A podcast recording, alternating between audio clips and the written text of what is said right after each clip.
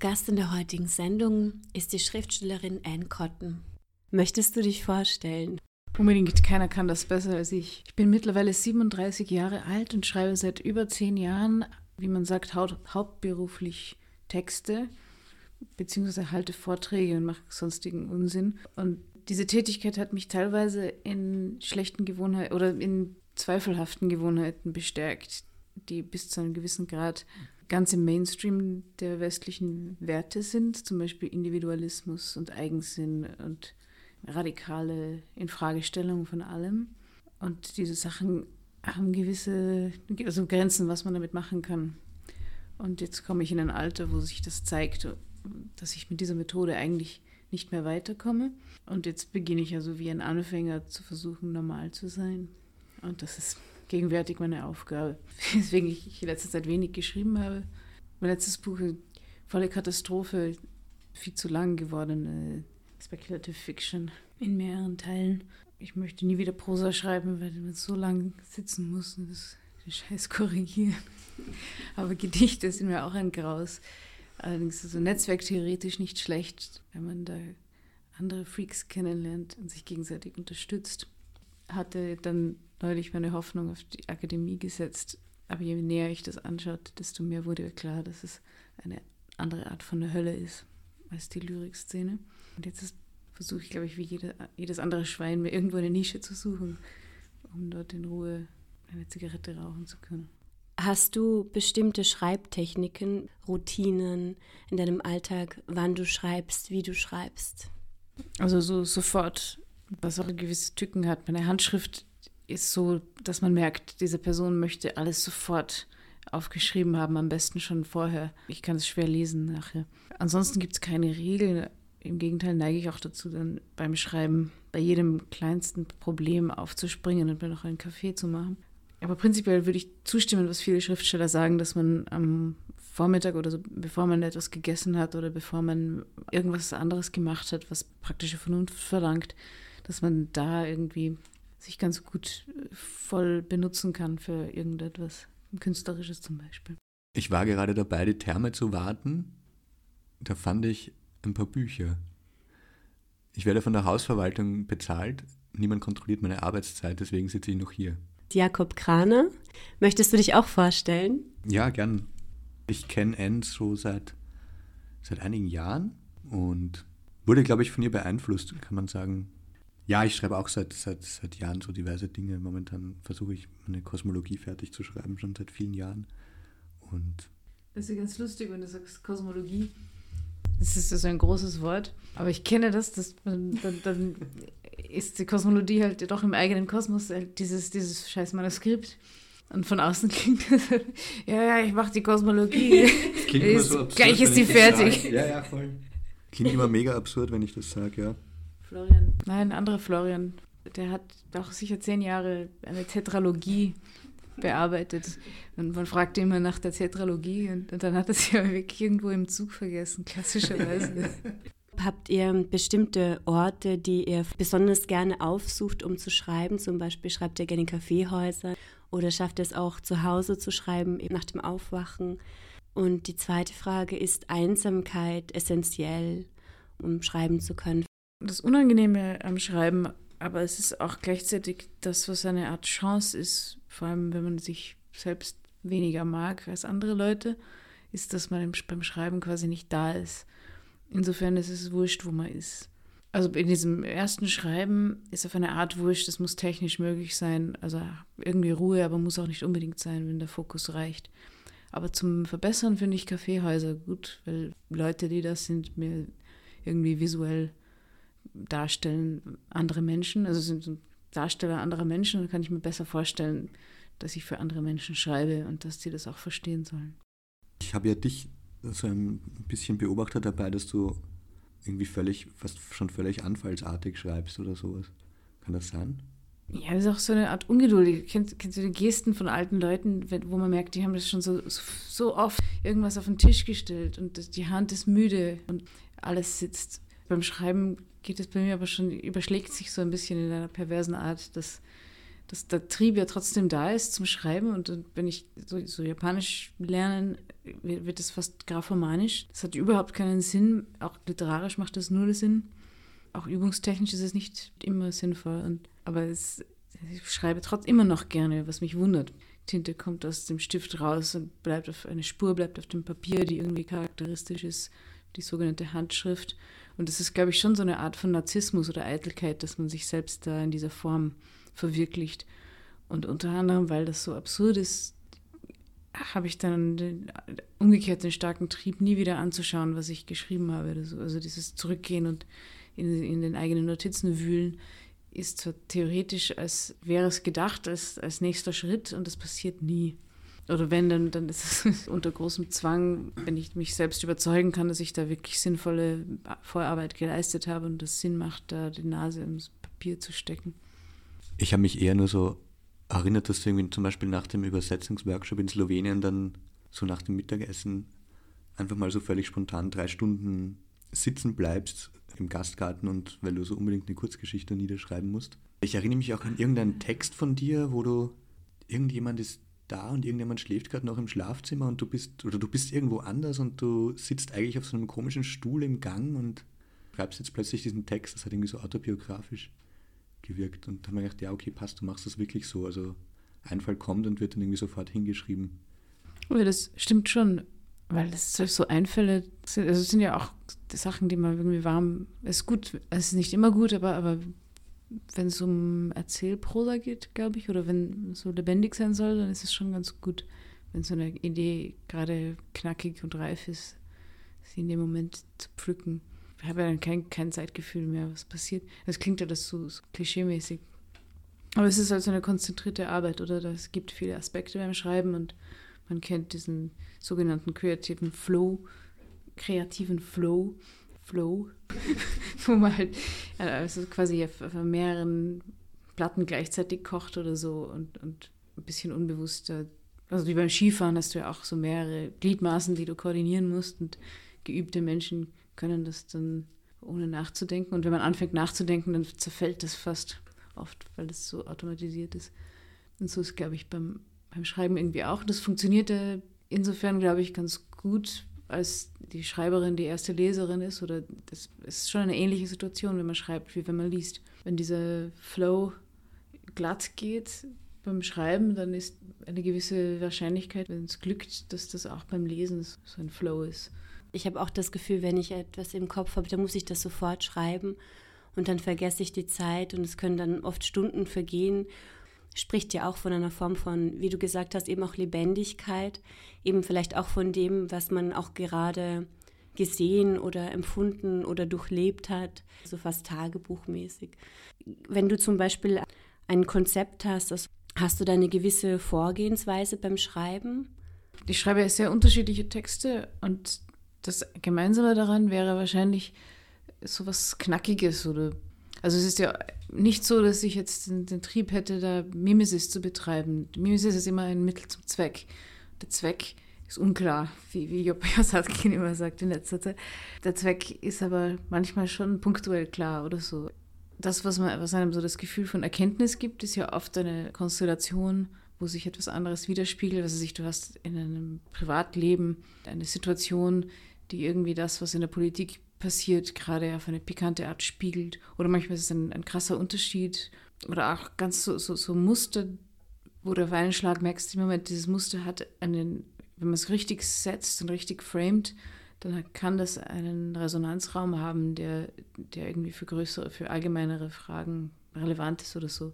Also auch zum Beispiel im Moment finde ich eins der wichtigsten Themen sozusagen oder Motive das Nein, also das, das war immer schon ein wichtiges Thema, aber so das, ist wirklich nicht Nein sagen und weitermachen, sondern wirklich Nein, als würde da eine Betonwand sein und das Gegenteil machen, weil das ist gar nicht so einfach, es ist einfach zu erkennen oder Nein zu sagen, aber die Erkenntnis, dass Nein zu sagen halt überhaupt nicht reicht für irgendwas, du musst Nein machen oder so. Zum Beispiel wäre es der, der, der Schritt in den Punk. Und wenn ich dann ganz ehrlich über, was weiß ich, meine Schwierigkeiten mit so einem zugegebenermaßen schwierigen Problem, das vielleicht nicht nur mein Problem ist, schreiben kann.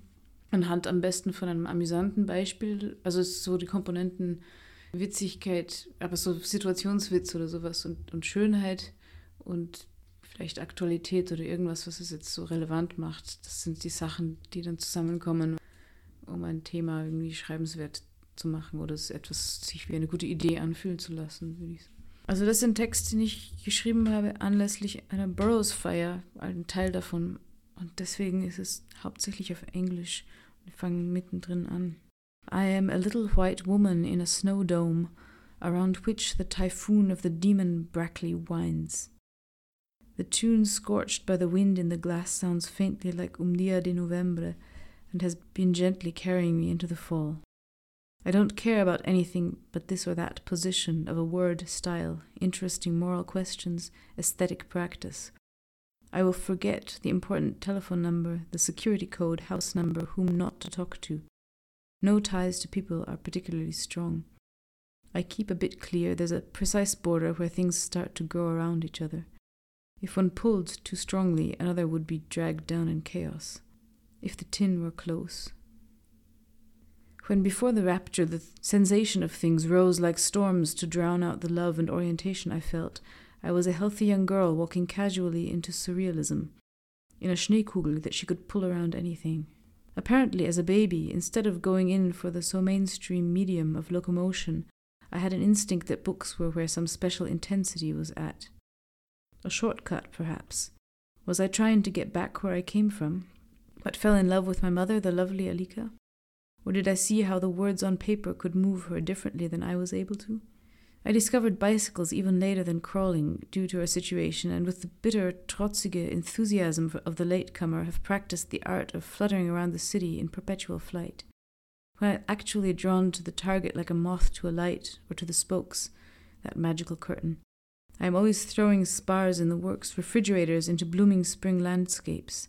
They can hurt people, too, not to speak of the pollution. Fall back in the easy armchair, the dragonfly airboat of surrealism.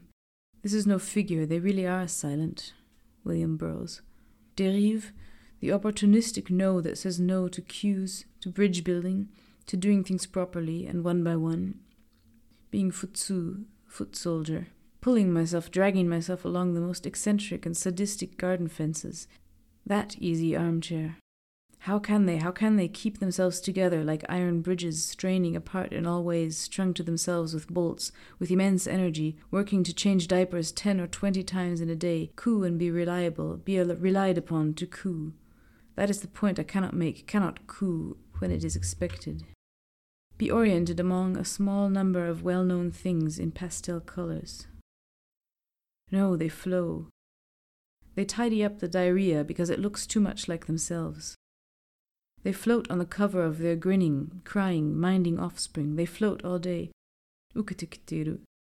More like Brecht's cranes than me, who is constantly in the bushes shooting arrows at various abstract constructions for abstract reasons and factual hinges of her own devices, answers, mirrors to the devices, slings and arrows of outrageous fame that come at her. Oh no, it's me. Nigero to get away from the Kansas parlor. But you always have this parlor inside. You set several aliens in there, and still, what their fishiness stains is a stiff chair. Their fish heads stare, but after half an hour everyone begins to extend their pinkies while holding their coffee cups. Even your distance is the great distance of a parlor, but not knowing it and in negation, you only ever know the petty parlor. So when you enter the big one, you are confused by respect. Parlor is pigeon. Now, understanding that, you pour all your knowledgeability into such rationality of pigeon, which is interculturality. Pigeon is a parrot of parody, the old thing in the corner with the eye, the pale shit. To be white is to wear feathers and hide. Well, it would be easier to want to leave being white if you were middle class. If your parents had the groove and poise and an excellent situation, situation, you are a sensitive son, unwilling to be forced to function doing stupidities, just as I am unwilling to. Sure, your privilege would be like a fine coat, a fine road.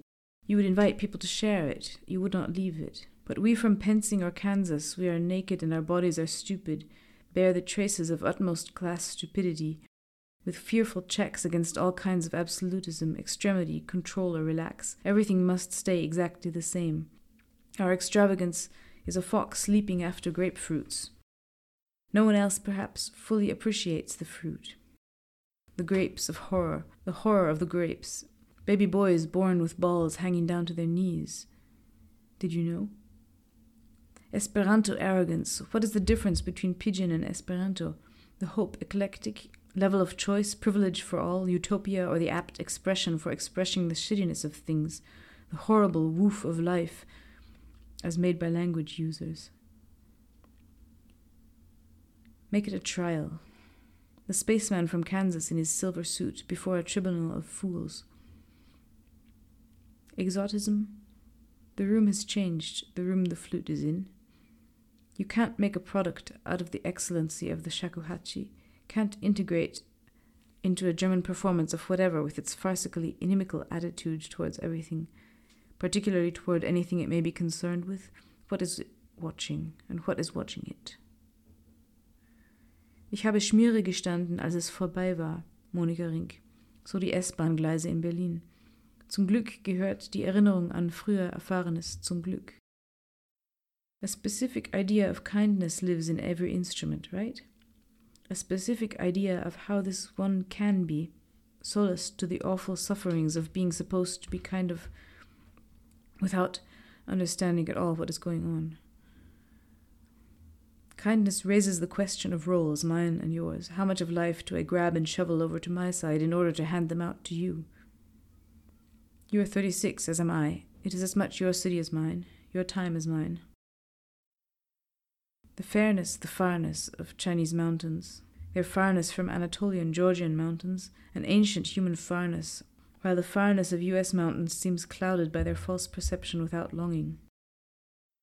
People have been seeing them as barren expanses of nature where they should have been hearing the dread, dreary, lovely talking longing of ancestors strung about across the heavens. A curse that America was inundated at a time when the romanticist concept of nature was at its peak. The closeness of a rug covered hearth room full of smoke is where music lives, in the pattern of rugs, drugs, rugs, which are the patterns to fuck the mind into, through, like powdered sugar onto a cake. No chance of it happening in a concert hall. No chance of us ever understanding what we are missing, what life we are missing. Anyone who knew must burst into tears at the sheer impossibility of the bridge. Not possible. Someone must die for every living shade. Much more conscious of the voice, Turkish speakers, so lovely voices in the vocal harmony, so full of seduction and kindness. The seduction promises kindness and beauty and civilization, not destruction not forgetting, like the casualness, the certainty that there is something lovely, a positive cycle. What a messy hole holder a flute is, what a clear tone. A flute looks like something made of tape and cardboard. Marriage is the coolest form of loneliness. Deine Schuhe passen nicht zu deinem Gesicht. Jetzt ist ein gefährliches Alter.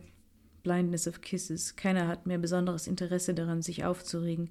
Man ist so anpassungswillig. We stink. So willenlos, kompromissbereit, bereit, ja fast geil darauf, sich zu verlassen, zu vergessen, zu verlieren. We sink into sex, touch, and if you set forth, you lose all these other options. To travel from here, chain and chain, it is possible. Zu verlieren, wer man war und was man jemals wollte.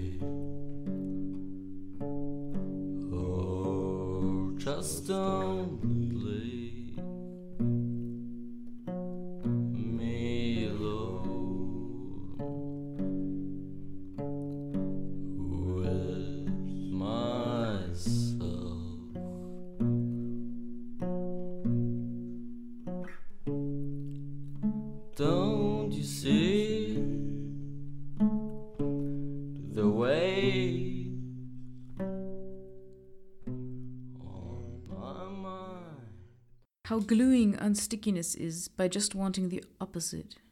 How gluing unstickiness is by just wanting the opposite. kann ich das auf Deutsch übersetzen? Wie klebehaft Unpickigkeit ist, nur indem es das Gegenteil will. Unpickigkeit. Unpickigkeit. die, die, das Fehlen von Pickigkeit. Es ist das schönste Sachen der Welt. Das, die Abwesenheit von Pickigkeit. Das ist wirklich schön. Die Abwesenheit von Pickigkeit bindet uns zusammen. Ja. Sozial. Nur indem man das Gegenteil will. Das ist sehr schön. Die Abwesenheit von Pickigkeit bindet uns zusammen. Das ist gefährlich. Gefährlicher als man denkt. Hast du immer schon geschrieben, beziehungsweise hast du als Kind schon ein Tagebuch geschrieben? War Schreiben schon seit du denken kannst eine Ausdrucksform für dich? Ja, es war auf jeden Fall also man, als Kind, du liest Bücher über Piraten, über Ritter, was weiß ich was. Und dann bist du in einer extrem lang, also wenn du jetzt ein Kind in, in einem depperten Viertel von Wien bist, dann bist du in einer extrem langweiligen Umgebung und hast nicht viele Möglichkeiten. Sehr vorsichtige Eltern hast du den, immer dann nicht zu viel von allem und bla bla bla. Und diese, um diese Distanz zu überbrücken, ist dann die Entdeckung liegt nahe, dass man dann selbst auch dieses Medium benutzen kann, um, um um zu fantasieren. Wir haben einfach ohne Schreiben so gespielt mit den Geschwistern, Abenteuergeschichten und alles Mögliche, so, wo man sich ausprobiert. Und äh, wirklich geschrieben, geschrieben, so handwerklich dürfte ich im Englischunterricht unter der Bank eine Fortsetzungsgeschichte schreiben, damit ich nicht störe. Und das war, glaube ich, die erste ernsthaftere Übung im, im Verfassen von, von Prosa oder so. Gefühl, dass du sehr viel unterwegs bist in sehr vielen verschiedenen Ländern. Du hast immer wieder in Japan gelebt. Mich würde es interessieren, ob dieses Austauchen aus dieser abendländischen Kultur und der damit gewonnene Abstand dir eine Möglichkeit gibt zu einer Vogelperspektive. Eine Vogelperspektive, die im Erfahren oder beziehungsweise im Denken und im Schreiben widerspiegeln kann. Ich glaube, die Vogelperspektive wäre genau das, wo es mir darum ginge, die abzubauen, diesen Universalismus. Aber was schon geht, ist so eine Art Pinwheel-Perspektive, die auch entsprechend anstrengend ist. Aber in der Tat ist Japan für mich, also einer der Gründe, warum Japan interessant ist, ist, dass es quasi der Beweis ist, dass es auch total anders geht. Oder sie haben eine relativ selbstbewusste Kolonisationsgeschichte würde ich sagen. Also die jedenfalls anders getaktet ist als der vieler andere Länder. Und eigentlich erst seit dem Zweiten Weltkrieg habe ich das Gefühl, es ist so richtig amerikanisiert. In der Meiji-Zeit schon auch, aber das, das war gestisch, haben sie schon so bewusst selbst alles bestimmt, was da jetzt importiert werden soll. Und gerade in dieser fast perversen Krassheit, dass plötzlich musste, musste westliche Tracht getragen werden, damals waren verboten und so weiter. Das gerade dieses, dieses Extreme in der Implementation doch wieder dafür sorgte, dass, dass Japan die Eigenherrschaft über sich selbst kulturell hatte. Jetzt ganz vage kulturell betrachtet. Ich glaube, das kann man auf verschiedene Arten sehen, vor allem wirtschaftlich auch. Also vielleicht ist man dann angezogen von einem Exotismus, aber für mich ist es dieses, dieses Nein, es gibt Millionen Leute anderswo auf der Welt, total anders leben und wo das ist normal und was ich lebe, ist nicht normal. Und dieses Gefühl dann in allen Einzelheiten zu implementieren oder zu, zu fühlen oder zu, das ist das eine ist, ist das theoretisch zu begreifen. Das kannst du auch im Wohnzimmer zu Hause sagen, ja, das ist nicht normal. Aber ich, irgendwie brauchst du ja irgendwas, von dem du lernen kannst, wie du es anders machen kannst. Das schon, also wie du sagst, eine andere Perspektive tatsächlich auszubauen oder auszumalen, hilft der Aufenthalt in anderen Ländern. Ich habe vor allem jetzt speziell in Japan das so erlebt. Diese Überpsychologisierung gab es in Gesprächen nicht, ähm, weil sich Menschen mir gegenüber einerseits schon sehr geöffnet haben, aber es war nicht in dieser Aufdringlichkeit, wie das hier zur Selbstverständlichkeit wurde. Und deshalb die Frage an dich, ob sich das dann auch auswirkt, dass du eine Form von einerseits Entpsychologisierung von dir selbst oder vielleicht Desubjektivierung erlebt hast dort, ob so eine gewisse Form von Lehre entstanden ist oder, naja, Lehre, ich glaube, ich verstehe voll. Also ich mag auch dieses Technische oder so. Es ist ja auch möglich, punktuell sehr subjektiv oder sehr individuelle Eindrücke auszutauschen, ohne dass damit gleich so ein ganzes Fass von sogenannter Subjektivität oder, oder Psychologie aufgemacht wird. Das finde ich sehr angenehm. Und auch, also wirklich, wie man sagen will, so voll empfundene Momente zu erleben mit Leuten, ohne dass das jetzt ganze Pakete von Intimität mit sich bringt. Und das, das finde ich so super und das, ist, das ermöglicht mir zum Beispiel auch näher hinzuschauen. In Europa habe ich immer den Instinkt, wegzuschauen oder wegzulaufen vor diesem psychologischen Druck. Im Moment lese ich äh, Dasai Osamu. Wörtlich übersetzt würde der Titel heißen, als Mensch versagt. Aber die deutsche Übersetzung heißt, glaube ich, gezeichnet. Und es fängt so an, dass beschreibt, dass er als Kind überhaupt nicht verstanden hat, was, was die Leute so antreibt, warum sie diese Dinge machen, die sie machen. Und dieses, dieses Nichtverständnis hat dann zur Konsequenz, dass, dass das Kind lernt, wie man einen Clown spielt und wie man da mitspielt mit diesem Spiel. Aber diese Forderung, selbst das auch empfinden zu sollen, die steht irgendwie im Raum und man kann es eigentlich nicht nachvollziehen. Also dieses, ich glaube, es, es gibt halt einen Anteil solcher Menschen, wo das nicht so automatisch klappt, dass man empfindet, was man empfinden soll. Dafür ist, ist dann der Umgang, wo man technisch schaut, dass man den anderen Leuten nicht auf die Nerven geht, ohne das über die, dieses Psychologische zu narrieren. Sehr entspannend. Halbers Frage oder halbers Ergänzung, was du irgendwann vor Jahren mal gesagt hast, dass die Maske ja auch so eine Realität ist. Also irgendwie auch die Frage, warum deine deine Texte oder dein Schreiben so hin und her oszilliert zwischen großen Enthüllungen, sage ich mal, oder irgendwie so Metaphern, wo irgendwas unglaublich klar wird und dann so Stellen, die man dann irgendwie als schwierig bezeichnet oder Stellen, die, denen das dann geschuldet ist, dass vielleicht dann gesagt wird, ach so, ja, das ist irgendwie so schwierige Literatur oder schwierige Lyrik, wo du dann einfach nur so unerwartest, aber voll sinnvoll meintest, ja, irgendwie man muss auch nicht alles verstehen und die Maske ist ja auch eine Realität des Lebens, mit der man sich befassen kann. Ja, wir wissen ja auch nicht, was Verstehen ist. Vielleicht ist es ein Trick. Die Christine Lavand hatte ein schönes Gedicht über, also für mich das Schönste, äh, gibt mir Masken, gibt mir Masken. Also ich kann es nicht paraphrasieren gerade, aber den Mitmenschen erträglich zu machen. Im Vorwort von Der Schaudernde Fächer oder auch in der Zusammenfassung steht auch, dass du dich mit Mishima Yukio befasst hast. Wie hat er dann Schreiben inspiriert, falls er das getan hat? Ich habe ihn auf Englisch gelesen war vor allem der Goldene Tempel, der mich extrem beeindruckt hat. Und zur gleichen Zeit habe ich dann auch Shiga gelesen und noch ein paar von den Klassikern, was mir aber damals nicht bewusst war. Ich habe die irgendwie englisch übersetzt aus der Bibliothek gezogen und das hat mich inspiriert zu dieser Art von autobiografischen Erzählen im schaudernden Fächer. Mein Ideal war irgendwie, es, es wirkte sehr, sehr nonchalant und gleichzeitig radikal, manchmal auch ausführlich oder also sehr genau. Und dann habe ich erst Jahre später erfahren, dooferweise, dass das halt ein extrem zentrales Genre in der japanischen Literatur ist, das Watakushi Shosetsu oder Shishosetsu. Und dass da auch ähm, Mishima, auch wenn er nicht, vor allem nicht, nicht in diesem Genre direkt schreibt, aber diese, es war ja für die japanische Literatur nicht selbstverständlich, welche Mischung von Mündlichkeit und Schriftlichkeit Literatur hat. Und der Einfluss oder das Lesen europäischer Literatur war quasi auf eine exotistische Weise eine Inspiration für die japanische moderne Literatur. Dieses Hin und Her von Exotismus finde ich sehr interessant als, als Herleitung. Mishima also sagt radikale Sachen und mit einer dermaßen schönen und zugleich klaren und objektiven Sprache. Das ist, gehört zu den Texten, die, die mir eine Art Anker geben, dass ich doch, also dass es in der Welt auch für jemand wie mich Platz gibt oder dass man das, wenn man das so beschreiben kann. Es ist extrem wichtig. Ich habe gehört, dass es in Yukio Mishimas Zuhause ein ganz großes Gemälde gab von einem Meer, einem tobenden Meer. Du hast ja auch früher beschrieben, dass in diesen Momenten in denen du schreibst, du die Zeit vergisst.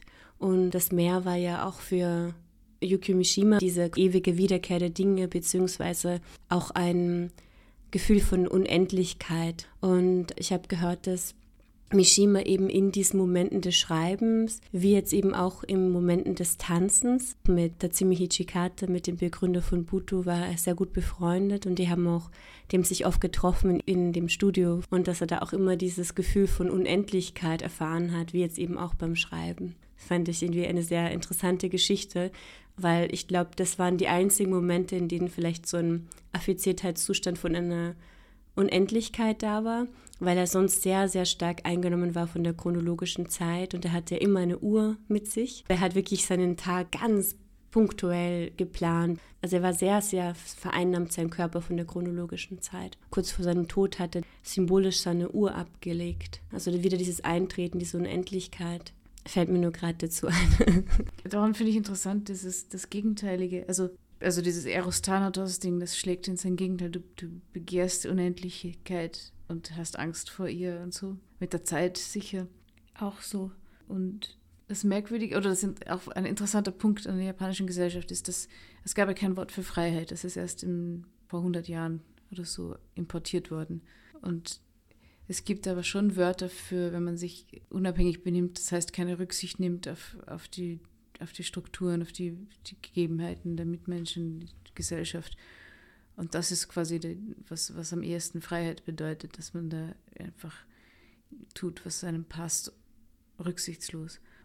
Und das, das ist auch ein Vorwurf an Schriftsteller, dass sie dann auch ihre Familien beschämen, gerade mit dem bekennenden autobiografischen Schreiben. Und das Merkwürdige ist, dass sich darin so etwas Abgründiges, auch selbst Beschämendes und selbst in den Dreck ziehendes und allen Stolz ablegendes ist. Und darin aber auch so was ähm, Luxuriöses oder so, wie sagt man sagen, etwas gieriges, also nein, wie heißt es, Hoffärtiges. Du willst du bist nie mit nichts anderem zufrieden als mit der Unendlichkeit von, von Wahrheit oder von, von Radikalität. Du kannst da dich nicht einschränken in, in dieser Wahrheitsliebe oder mit dem Bedürfnis, da aufzuschreiben, genau wie es war und, und zu forschen, genau wie es war, was vielleicht auch beim Kriminalroman sogar, so banal es ist, so durchkommt als eine Maske dieses Bedürfnisses nach Wissen in seiner Maßlosigkeit in diesem Kaisersystem weiß ich eben nur, dass es halt auch, dass es auch die Zeiten überdauert, also den Tod überdauert.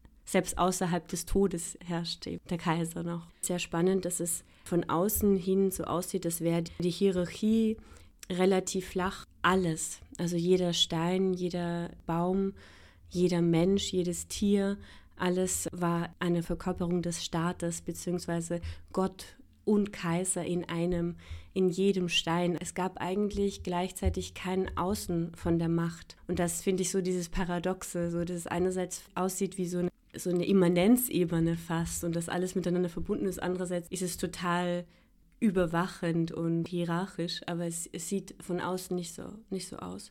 Ja, so eine schöne Arbeit, oder ein, ein Interview habe ich gehört mit einem Regisseur, einem Kunst- und Theatermacher, dessen Name mir blöderweise nicht einfällt der aber vom Ausstieg aus der Yamanote Line ein Kunstwerk gemacht hat. Eben er beobachtet diese Taktung und, und es gibt kein außerhalb der Gesellschaft so, also vom Gefühl her. Da ist es wieder eigentlich fast paradox. Also manch, früher habe ich ja eigentlich die japanischen Anleitungen oder die asiatischen Anleitungen geschätzt, weil hier hatte ich das Gefühl, du, du sollst ein bestimmtes Resultat bringen. Wie du das machst, ist dir freigestellt.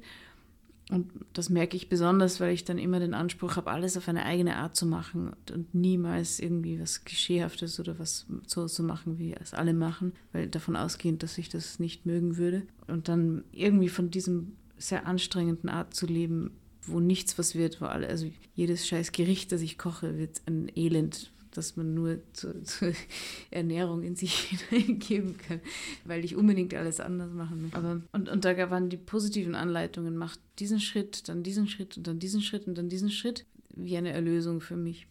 Aber umgekehrt hätte ich jetzt, gehe ich jetzt auf den Gedanken, es, es gibt keinen, keinen außerhalb der Gesellschaft, oder es ist schwerer denkbar vielleicht, es ist so eine Art Geflecht, Studenten haben mir erklärt, dass es auch schwieriger ist, so zum Beispiel feministisch zu sein, weil alle so viele Rollen im Leben durchlaufen und auch du vielen, von vielen Leuten sehr, sehr große ähm, Favors, also von, von deiner Mutter angefangen hast du viel erhalten an Liebesdiensten von Leuten in bestimmten Rollen, denen du auch nicht unterstellst, dass sie das sind, sondern sie haben das quasi für dich, diese Rolle eingenommen und dir dabei Sachen ähm, also dir dabei Sachen geschenkt, Zeit geschenkt und Zuwendung und so weiter.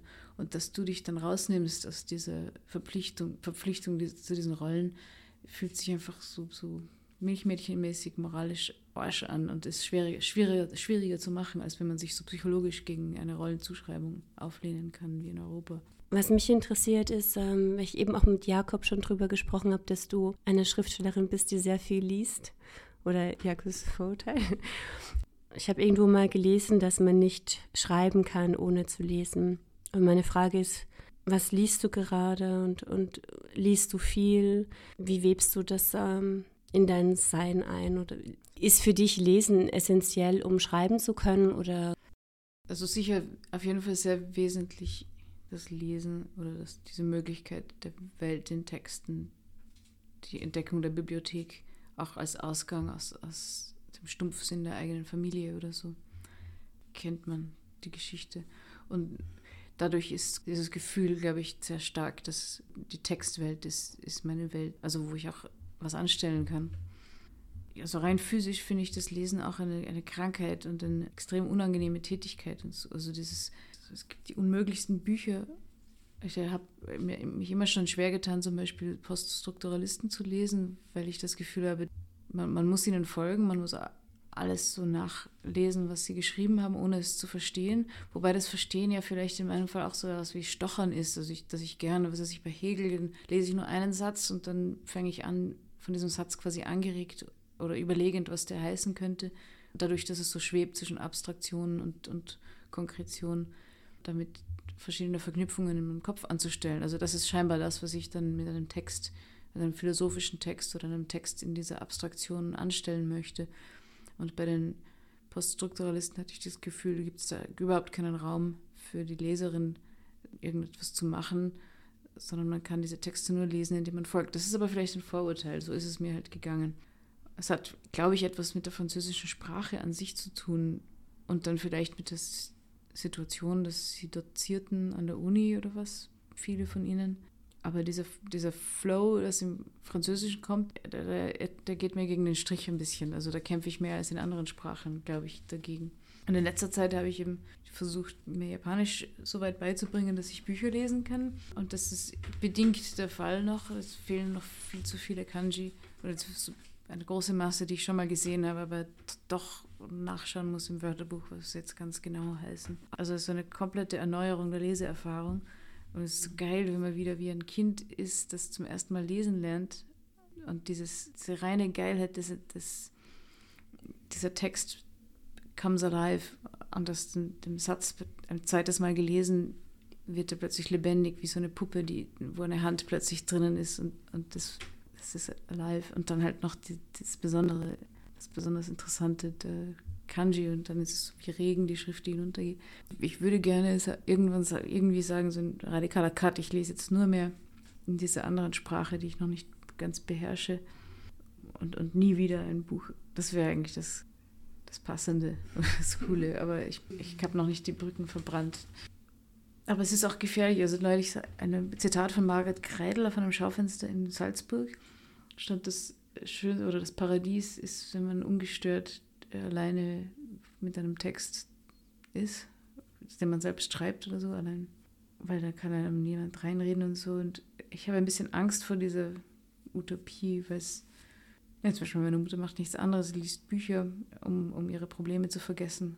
Oder und, und, und Sachbuchautoren oder alle möglichen Autoren lösen Probleme, indem man ein Buch drüber schreibt oder so. Das ist alles ein, ein, fiktional, das hilft nur bedingt. Also manchmal hilft es schon, aber ich glaube, man muss beim, mit, mit, beim Umgang mit Texten schon immer schauen, was macht dieser Text mit einem, was, was ist, wie ändert sich die Agency, was mache ich mit dem Text, was passiert eigentlich, auch in so einem medientheoretischen Sinn.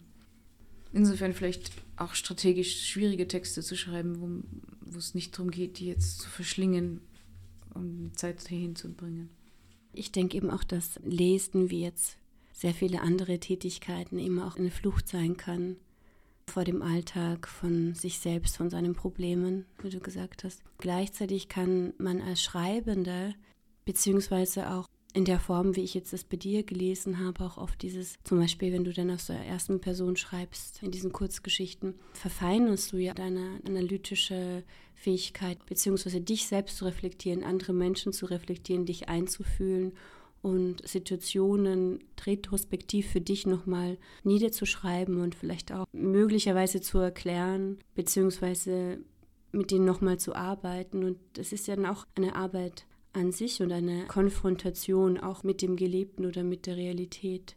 im Gegensatz zum Lesen anderer Texte, beziehungsweise kann natürlich das Lesen anderer Texte auch wieder anregen, um über sich selbst, über sein eigenes Leben nachzudenken. Und natürlich nicht zwangsläufig. Es gibt ja auch so viele verschiedene Arten von Texten und, und Zwecke und so.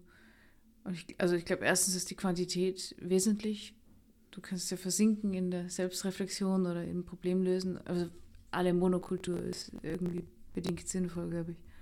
Und ähm, das, ich glaube auch, dass, ich, dass Kunst sehr sinnvoll ist im, im Hegelschen Sinn, dass es als, als Übung fürs Leben funktionieren kann und man Sachen gedanklich ausprobieren kann, die man sich sonst nicht mal getraut zu denken. Auch psychoanalytische Funktionen in diesem Sinn, dass, dass man so Konstellationen begreifen kann oder wie im Traum auch. Man, man traut sich nicht so radikal über seine Familie oder seine Nächsten nachzudenken, wie es mit Hilfe von Bildern manchmal möglich ist, dass man auch die eigenen falschen Vorstellungen der Realität korrigiert und bearbeitet und so. Und wenn es zum Beispiel andererseits auch der, sogar die Mimesis oder diese, die Selbstaufforderung zum Realismus kann ja auch helfen, besser zu sehen oder sein, seine Vorstellungen zu korrigieren. So wie beim Zeichnen ja auch, musst du nochmal hinschauen und, und merkst durch die Differenz von deinem Bild zu dem, was da wirklich ist, dass du einfach total daneben bist.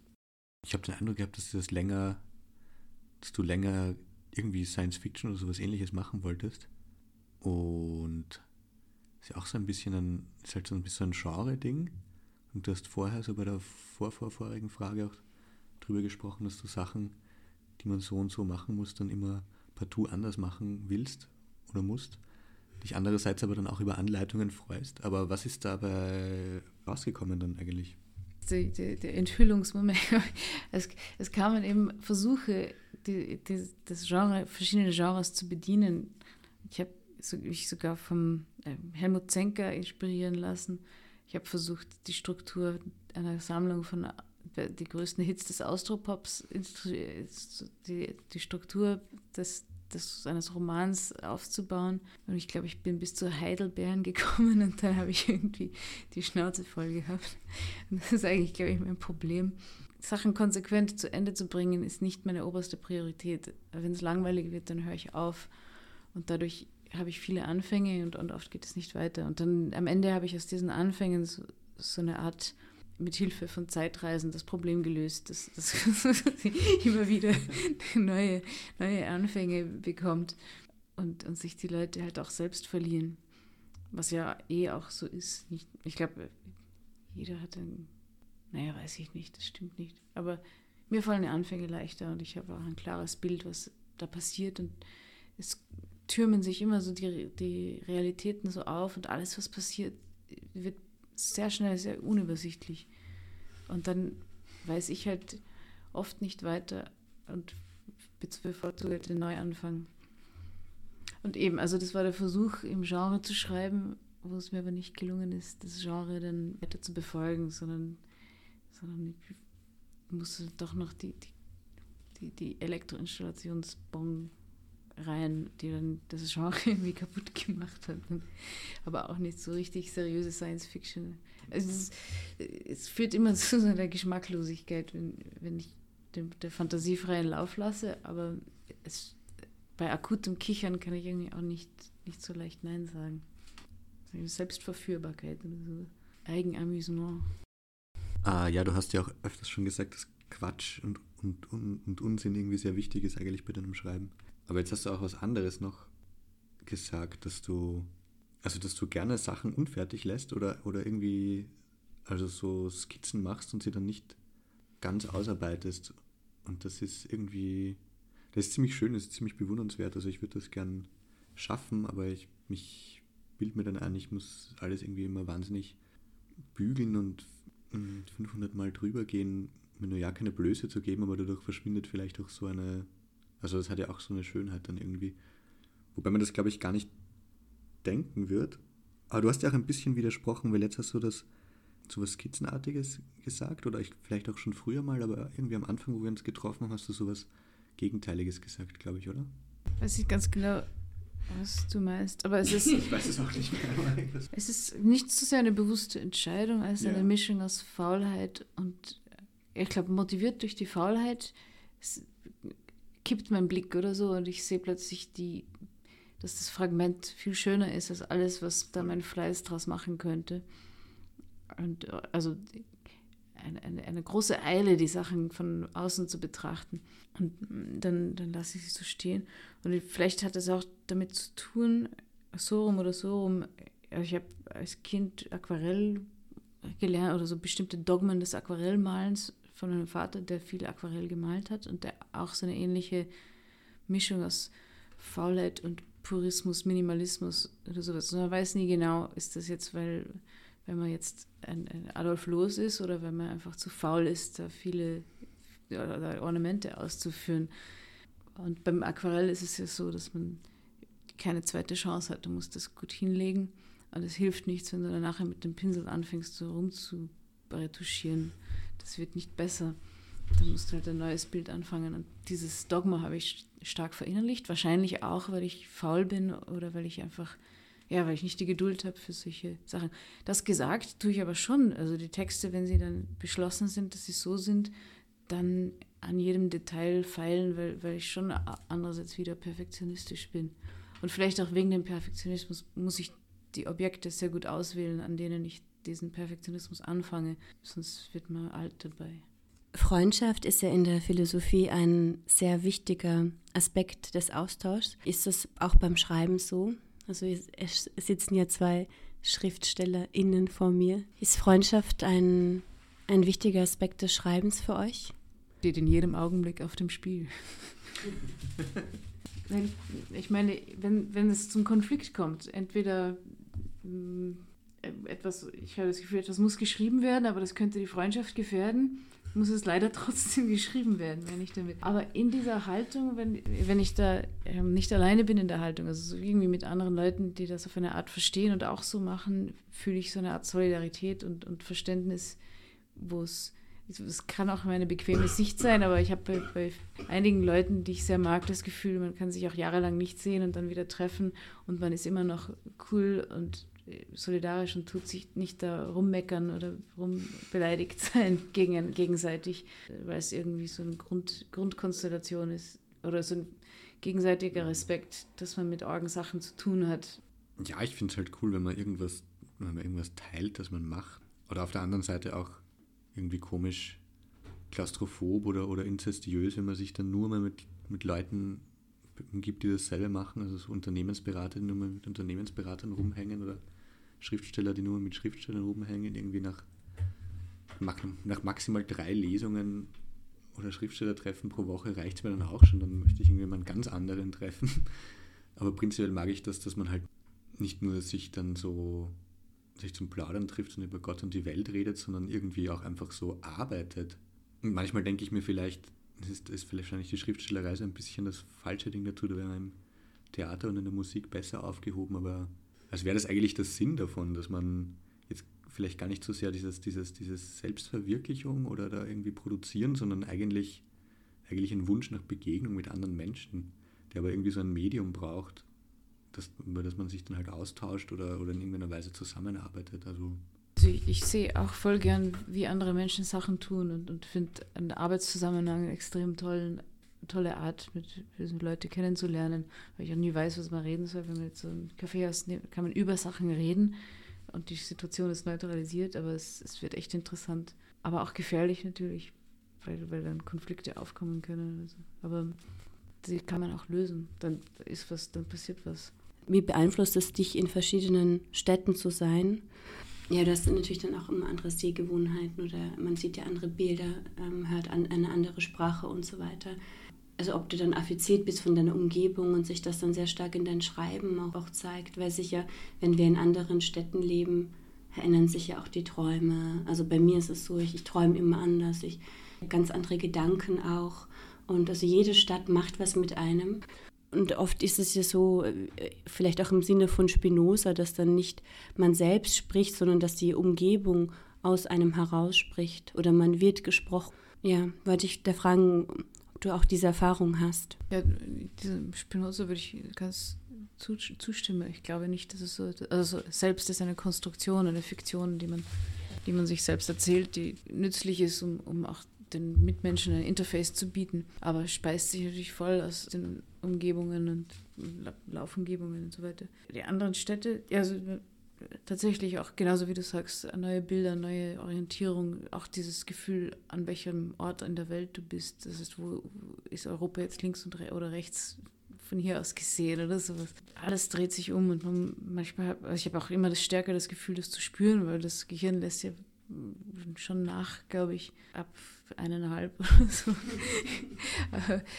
dass, dass, dass, dass ich das eher spüre als früher, als es schneller gegangen ist, dieses Umbauen der Orientierung. Also wirklich, es müssten Zwerge alles von da, von da nach da tragen, damit die ganze Kulisse stimmt und die Continuity und so. Und was, was ich halt andererseits auch toll finde, ist Zurückkehren an Städte, die ich kenne. Und das seltsame Phänomen, das ich mittlerweile habe, weil ich zum Beispiel zwischen Wien und Berlin und dann nach Japan auch an, immer wieder in dieselben Städte gehe, das ist dann so, so wie Lichtschranken oder so, so wie Montage in einem Film oder so, als könnte man die eigene Lebenszeit so schneiden und, und dort anstückeln, wo man weggegangen ist. Und das ist völlig fiktional, weil da natürlich drei Jahre dazwischen sind oder so. Und das passiert aber öfters, das macht so eine gewisse kubistische Struktur wahrscheinlich meiner, meiner meiner Selbstnarration des Lebens oder so. Also das ist halt voller solcher Schnitte. Und dann gibt es diese so Wiedererkennungsfreude und auch Rührung, die mit, immer mit Melancholie verbunden ist. Weil es gibt das Bewusstsein dieser Lücken. Das, das, das Leben geht weiter. Also ich Freunde, die die ganze Zeit da sind, haben da Monate durchlebt, Jahre durchlebt. Und ich treffe sie wieder und habe das Gefühl, als wäre das erst gestern gewesen, dass wir uns wieder getroffen haben. Das es ist ja in Science Fiction, in, diesen, in Filmen, also ein, ein Tearjerker-Motiv, diese Leute, die in, ins All fliegen und dann zehn Jahre altern oder 20 Jahre, 30 Jahre, während, oder umgekehrt, die Leute auf der Erde altern und die Space Travelers nicht, kommen dann zurück und treffen ihre Urenkel und so. Aber die gestundete Zeit war ja auch im Mittelalter so ein, so ein wahrscheinlich auch rührendes, faszinierendes Motiv. Damals müssen die Reisen ja tatsächlich so, so, so gewesen sein. Du gehst als Mitte 20 weg und kommst dann Mitte 50 zurück, vielleicht. Das ist arg und man macht es eh nicht einmal. Was soll man schon drüber sagen? Ich glaube, ich habe die Sprache noch nie als meine empfunden oder es ging auch nie um den Ausdruck von, von mir als Persönlichkeit, aber es ging um die Fähigkeit, da sie zu benutzen und die Wirklichkeit, so wie ich sie sehe oder so wie ich sie wahrnehme, darzustellen und durch diese Darstellung sie auch objektiv betrachtbar, zum, also so meine Version, also meine Beobachtungen so hinzulegen und dadurch auch also überprüfbar oder ähm, anfechtbar zu machen und eben von mir raus, von mir weg diese Eindrücke gewissermaßen zu objektivieren, experimentell. Ich glaube, was, was mich im Moment beschäftigt, ist, dass ich ein neues Design brauche, überhaupt von der Arbeitsweise. Also diese, diese spontanen Schreibweisen, das funktioniert immer weniger, weil, weil mir die Motivation vielleicht fehlt oder es bleibt sehr viel ungeschrieben. Ich schreibe fast nur mehr für bestimmte Zwecke, weil ich das auch designtechnisch sinnvoll finde, dass ich überlege, wer, wer soll das warum lesen, was soll das tun, dieser Text und dementsprechend versuche, da interessante Entscheidungen zu treffen und nicht einfach drauf los. Aber das, was drauf los passiert, ist manchmal schon auch interessant, aber da bin ich, das reicht mir dann auch schon. Ich habe so, genug so von der Leber weg, dieses Halbwissen produziert. Deswegen überlege ich, wie, wie ich ein systematischeres Design in der Textproduktion anwenden könnte, um, um interessantere Werke zu produzieren. Also welche, die, die einfach dieses Idiosynkratische übersteigen können. Ich habe mich sehr lange mit Selbsttechniken beschäftigt von Michel Foucault. Der hat in dem Buch Hermeneutik des Subjekts darüber gesprochen und auch in vielen Interviews von Analytik der Macht. Er beschreibt eben Selbsttechniken so, dass das Techniken sind, die dem Individuum ermöglichen, aus eigener Kraft heraus einen Zustand des Glücks, der Freude und sogar ähm, ein Gefühl von Unendlichkeit irgendwie zu verhelfen. Auch ein Charakteristikum der Selbsttechniken, die er untersucht hat in den römischen und hellenistischen Zeiten, ist auch, äh, dass es jenseits von Konkurrenzkampf ist, dass man das nur für sich macht. Und ich habe jetzt gerade bei dieser Form des Schreibens an eine Selbsttechnik gedacht. Das ist ja auch dieser Zustand, in den du da immer wieder reingehst und wo du dann die Zeit verlierst, das ist ja auch eine gewisse Form von, wie so übersinnliche Kräfte in diesem Moment vielleicht sich anfühlt oder großes Glück, in diesem Moment sich selbst zu vergessen. Das ist interessant. Also das, was ich als gefährliche Verführung beim Schreiben wahrnehme, ist diese Omnipotenz Fantasien, dass man dann das Gefühl hat, man kann mit der Feder kämpfen oder die Welt verbessern oder die Welt beherrschen oder was. Und alle deine Feinde haben kleine Schwänze, wenn mein Schiff das will. Das ist aber bedingt sinnvoll. Also bei mir geht es jedenfalls nicht um Glück, das ist eher ein getriebener Zustand und ein obsessiver, neurotischer, also krankhafter Zustand. Und die Sinnhaftigkeit des Schreibens, wenn ich Kaffee trinke, dann kommt es mir sinnvoll vor, Sachen zu machen. Und ohne Kaffee eigentlich nicht. Da starre ich die Wand an und denke, ey, das ist doch viel geiler. Warum diese ganzen Wörter? Oder also am liebsten spazieren gehen oder irgendwie rausgehen und weg von diesem scheiß Sitzen und Schreibtisch und produktförmige Texte zu produzieren. Irgendwem irgendwas sagen. Du, Anne, magst du noch mit einem Text abschließen? Ich lese seit langer Zeit äh, wieder aus der schauderlunde Fächer, wie Takashi sagt. Der, der schauderle, der jetzt kann ich es auch nicht mehr sagen aus Der schaudernde Fächer, erschienen 2013, glaube ich. Seite 22 und 23. Des Todes dummer Bruder. Ich hatte das Geräusch schon einmal gehört. Ein Klicken und das Spulen einer kurzen Strecke nicht weit über meinem Kopf. Ich war auf der Toilette eines Cafés namens ZZZ und begriff, dass hier ein Duftstoff losgelassen wurde. Es war nicht einer meiner saubersten Tage, auch wenn das mehr ein generelles Gefühl als eine objektiv feststellbare Tatsache war. Und wie man einem Kind im Vorbeigehen über den Kopf streichelt, ging ich mit dem Gedanken um, ich hätte den Raumparfümierer ausgelöst, indem ich mir den Hintern wischte, obwohl es da nichts abzuwischen gab. Ich zog die Hose hinauf, berührte dabei mit dem Rücken die Zellentür und ein grausiges Kerkerrasseln ertönte, das mich erschreckte. Ich lehnte mich noch einmal mit dem Rücken an die Tür, um die Herkunft des Geräusches zu überprüfen, und war vergnügt, dass es zum dritten Mal schon ganz vertraut schepperte, als ich den Riegel aufklappte. Während ich zum Waschbecken hinüberging, lobte ich die Inneneinrichtung von ganzem Herzen. Der Verdacht, eine mir bislang unbekannte Instanz sei dabei, mir von oben Knockout-Drogen zu verpassen, was immer sein kann, wich. Alles, sagte ich mir, ist harmlos. Komfort und Unterhaltung umgeben dich. Und dennoch war der Geruch nach künstlichem Rhabarber, der über dem kleinen Waschbecken hing, irgendwie verdächtig. Ich ging zum Platz am Fenster zurück, wo meine Zukunft wartete. Langsam beruhigte sich meine Art. Sitzend hörte ich auf, an den Gegenständen zu allen Seiten anzustoßen. Stattdessen beugte ich mich heftig über mein Notizbuch und konzentrierte mich auf den Beginn eines Romans, den ich als kurze Erzählung niederschreiben wollte. Das Weizenbier begann zu wirken, draußen dämmerte es. Am nächsten Tisch saßen drei Jünglinge. Sie schoben frisierte Stimmen, besprachen ein Drehbuch. Wenn die Kellnerin kam, wurden sie kleinlaut. Die Kellnerin hatte ein Loch in den schwarzen Röhrenjeans in der Mitte der Innenseite der rechten Wade. Sie könnte es sich gescheuert haben mit einem Tick nur für eine Nacht. Ich stellte mir vor, wie sie mit Freunden auf Stufen saß, eine Flasche Rotwein oder Saft leerend, Musik hörend, und von der Nacht war dieses Loch als Spur geblieben, über die sie sich selbst wunderte. Ihr Bauch schoppte vorne über die Hose, ein Holzfällerhemd hing auf ihren Rücken. Sie bewegte sich mit der Grazie einer bekannten Schönheit, hatte ein feenhaftes Gesicht, großzügig und doch fein, mit geschwungenen Brauen und sagte affektiert, Oh Gott, als sie meinte, dass ich meinte, sie hätte mein Bier vergessen. Wie ein gewisses Schnuckel, das A. und ich einmal näher zu untersuchen die Gelegenheit gehabt hatten, wie viele Mädchen jetzt Oh Gott sagen. Anstatt aber in einen spekulativen Diskurs zu verfallen über die Hintergründe dieser Art, wegen einer winzigen Schuld, oh Gott, auszurufen, die bestimmt in den Schulklassen entwickelt wurde, kurz nachdem ich sie verlassen hatte, notierte ich bloß in meiner Erzählung, wieder einmal packte mich die alte Sehnsucht nach dem Leben anderer Menschen.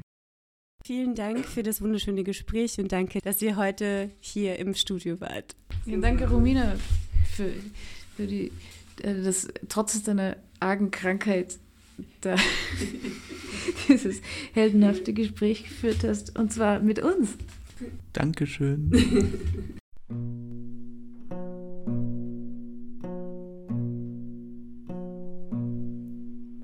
Tell me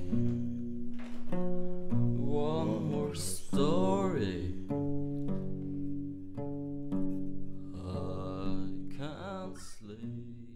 Vielen Dank fürs Zuhören Sie hörten die Schriftstellerin Anne Cotton und dem Schriftsteller Jakob Kraner im Gespräch mit FemPoem.